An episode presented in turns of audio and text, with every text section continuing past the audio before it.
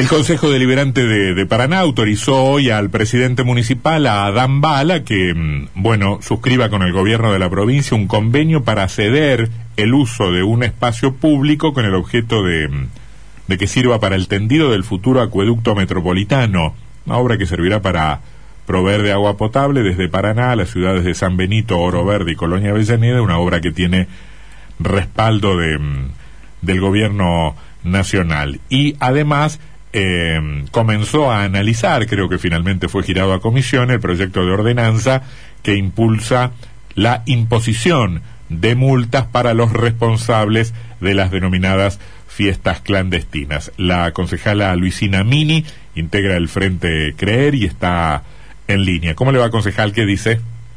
Hola, muy buenas tardes para ustedes y para la audiencia que nos está escuchando. ¿Cómo están? Muy bien. Eh, no sé si toda la gente tiene absolutamente claro qué es el acueducto eh, metropolitano.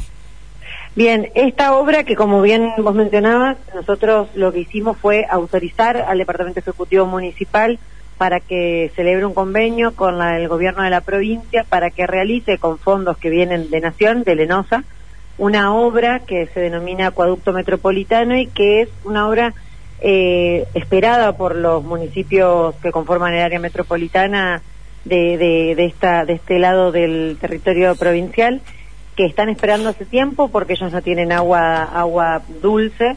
Y bueno, esta obra les llevaría eh, la planta de agua que nosotros tenemos para nuestra ciudad, eh, estaría armada para el área metropolitana de, de, Paraná el comentario de un ignorante como yo sería, ¿tenemos problemas nosotros para garantizar el suministro de agua en toda la ciudad? ¿Vamos a estar llevando agua a San Benito, Oro Verde y Colonia Avellaneda? Bueno, en el marco de varios acuerdos con el gobierno nacional y provincial, nuestro intendente ha gestionado varias obras. Eh, esta es una de ellas y obviamente, porque fue también un, un pedido de nuestro intendente en su momento, eh, nosotros prestábamos espacio público para realizar ese tipo de obras, pero también a través de Lenosa se va a estar realizando, eh, bueno, una planta eh, potabilizadora en la zona sur, que eso ya lo aprobamos la sesión anterior, y además en el próximo año se va a estar licitando una nueva planta para la ciudad de Paraná. Pero por supuesto que nosotros tenemos problemas con el, con el suministro de agua, como bien usted dice, pero nuestro intendente se está encargando de gestionar para que haya más obras que mejoren la calidad de, del agua en la ciudad. Luisina, y cuando hablan de cesión de espacios públicos, eh, ¿por qué el municipio debe ceder estos espacios? ¿Por dónde va a ir eh, el recorrido de este acueducto? Bueno, son varias arterias, son varias calles las que se cede el espacio y se cede porque el, todo el entubado, digamos, del acueducto va por debajo de la, de la calle. Eh, es por eso que nosotros, como tenemos la jurisdicción del, de Paraná, tenemos que ceder eh, el espacio público para que el gobierno pueda, el gobierno provincial pueda realizar esta obra. Concejala, em, quería preguntarle por el proyecto de las de las multas. Este, sé que había un principio de acuerdo con la oposición. Esto está en comisión. ¿Qué es lo que qué es lo que se debe afinar como para que termine prosperando? Sí, hoy ingresó un proyecto que habíamos elaborado con el bloque del Frente Creer eh, junto con la Dirección de Habilitaciones, en donde proponíamos la implementación de multas pecuniarias para las personas que eh, realicen las denominadas fiestas clandestinas. Mm. Las multas son de un costo elevado, van desde 250 mil hasta los 2 millones, eh, un poquito más de pesos. Y bueno, en principio se giró a comisión hoy, a la Comisión de Legislación General que presido yo, y en principio habría acuerdo con la oposición para acompañar este proyecto. Ellos han sugerido algunas cosas de técnica legislativa y bueno, yo entendí que eran propicias, así que seguramente las estaremos tomando el día martes en la reunión de comisión para sacar dictamen. ¿Y cómo funciona la escala? ¿De qué depende el monto de la multa? Bueno, va a depender primero, obviamente, de la cantidad de personas que, que estén participando de ese evento, de la persona que lo organiza, si ha reincidido o no, de si es o no es funcionario o funcionaria pública de cualquiera de los tres niveles del, de poder del gobierno nacional, provincial o municipal y también va a depender de si eh, es organizado por eh, con prestación de algún otro servicio como ser DJ, servicio de catering, eh, baños químicos y demás como un evento como una fiesta, digamos, en tiempos comunes, ¿no? Ajá.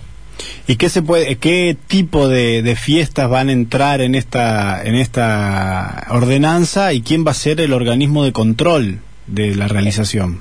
El organismo de control va a ser, como lo es hasta hoy en día, la dirección de habilitaciones a través del cuerpo de inspectores que esta tiene. El problema que le surge a los inspectores a la hora de, de encontrarse con algún evento no autorizado donde hay varias personas es que ellos no tienen ninguna posibilidad de, eh, más que de labrar un acta, que esa acta después, al no imponer ninguna multa, es lo mismo que, que, nada, porque en realidad las personas, hasta que no llega la policía y no se giran las actuaciones a la justicia federal, las personas muchas veces, eh, en modo de burla quizá, pues, prosiguen con su, con su evento. Así que con esto nosotros lo que queremos hacer es que el oficial, el inspector, le abre el acta, imponga la multa y automáticamente se puedan decomisar los elementos que se estén utilizando eh, y obviamente girar las actuaciones a eh, el juzgado de faltas que va a ser quien eh, luego procese a través del procedimiento interno todo el tema de, de, la multa, ¿no? pero en principio sería ese el procedimiento. ¿Y en tipo de evento puede entrar cumpleaños, casamiento, bautismo, ferias comerciales, cualquier tipo de evento público? Eh, ¿Partidos de fútbol? Apuntamos, eh, no, a ese tipo de eventos no, porque, eh, digamos, a los que no están habilitados, los partidos de fútbol están habilitados en principio sin público, por supuesto. Eh, si se llega a realizar uno y hay, y hay concurrencia de público, a ellos les cabría otra sanción que es por ahí la de la inhabilitación del lugar y demás. Nosotros con esta ordenanza apuntamos a fiestas donde haya reproducción de música, haya expendio de alcohol, haya concurrencia de, de jóvenes, eh, o bueno, un cumpleaños de, de, personas grandes también, pero apuntamos más a ese tipo de fiestas que son las que sabemos y ya es de público conocimiento que allí es donde el virus se propaga con mayor facilidad y con mayor impedimento de lograr conocer los, los contactos, los puntos de, de, contacto para detectar el virus. Muy bien. Concejal, gracias por habernos atendido, ¿eh? Que la pase muy bien. Muchas gracias a ustedes, que tengan buenas tardes.